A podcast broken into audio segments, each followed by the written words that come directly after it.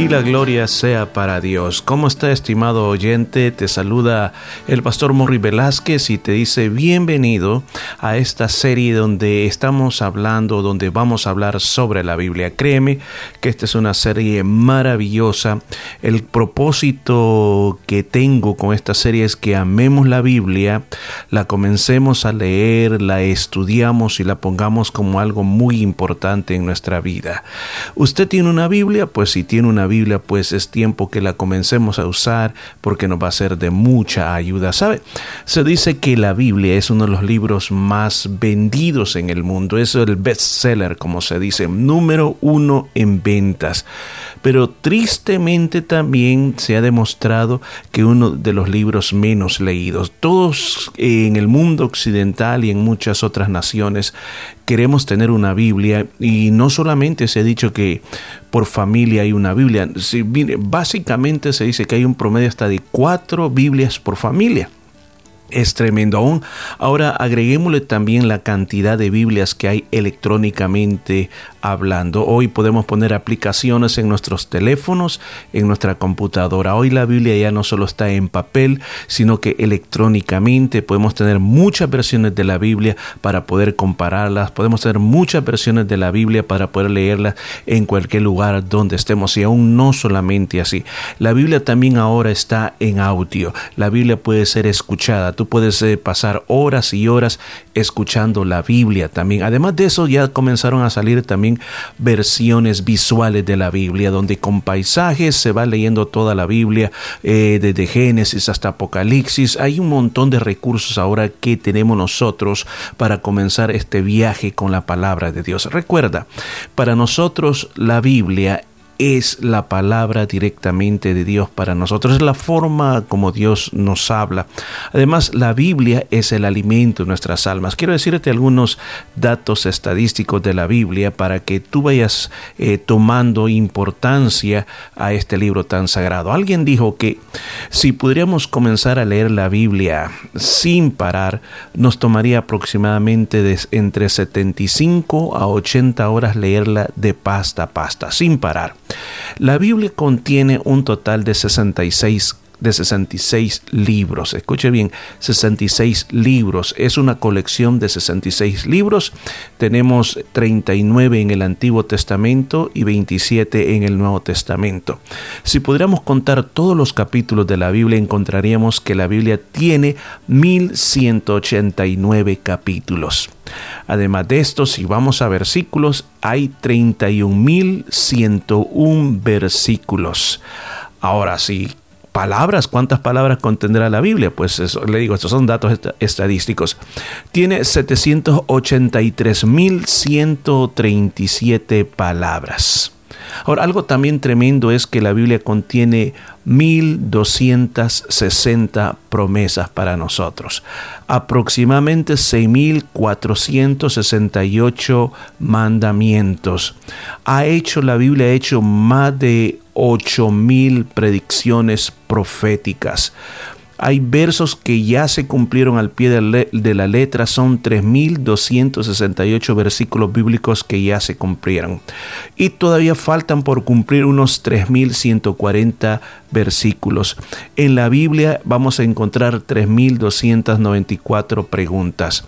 Aún más, hay la palabra más larga en la Biblia es un nombre que está en Isaías 8.1. Vamos a ver si, si yo lo puedo pronunciar. Es Maher Salal Hasbaz. Ese es el nombre más largo en toda la Biblia, en Isaías capítulo 8, versículo 1. Además de eso, también existe el versículo más largo de la Biblia. El versículo más largo de la Biblia está en el libro de Esther, capítulo 8, versículo 9. Tiene 78 palabras ese versículo. El versículo más corto de la Biblia, San Juan 11:35, el cual dice, Jesús lloró. Los libros que se, han considerado como los libros centrales, el libro, los libros centrales, o más bien lo voy a decir mejor de esta manera, el libro central, el libro central de la Biblia es el libro de los Salmos. En el libro de los Salmos te encuentra el que el libro de los Salmos es el centro de la Biblia. Además de eso, el libro más largo de la Biblia el libro más largo de la Biblia es el libro de los Salmos capítulo más pequeño de la Biblia, Salmo 117. El libro más largo de la Biblia, el perdón, el capítulo más largo de la Biblia es el Salmo 119. Salmo 119. Además de eso, el libro más pequeño de la Biblia, contado palabra por palabra, es la tercera cuarta carta de Juan en el Nuevo Testamento. Además de eso, el capítulo más largo de la Biblia, ya lo dijimos, Salmo 119 contiene 176 versículos. El libro de Esther y Cantares son muy peculiares porque usted no va a encontrar en ellos el nombre de Dios. El nombre Jehová aparece 855 veces. Mire, tengo tantos números aquí. 855 veces. El nombre Jesús aparece 700 veces en los evangelios y los hechos y 70 veces en las epístolas. El nombre Cristo aparece 60 veces en los evangelios y los hechos y 240 veces en las cartas apostólicas y también en el Apocalipsis. Nuestra Biblia fue escrita por 40 diferentes autores que Dios ocupó. No todos ellos eran judíos de diferentes naciones.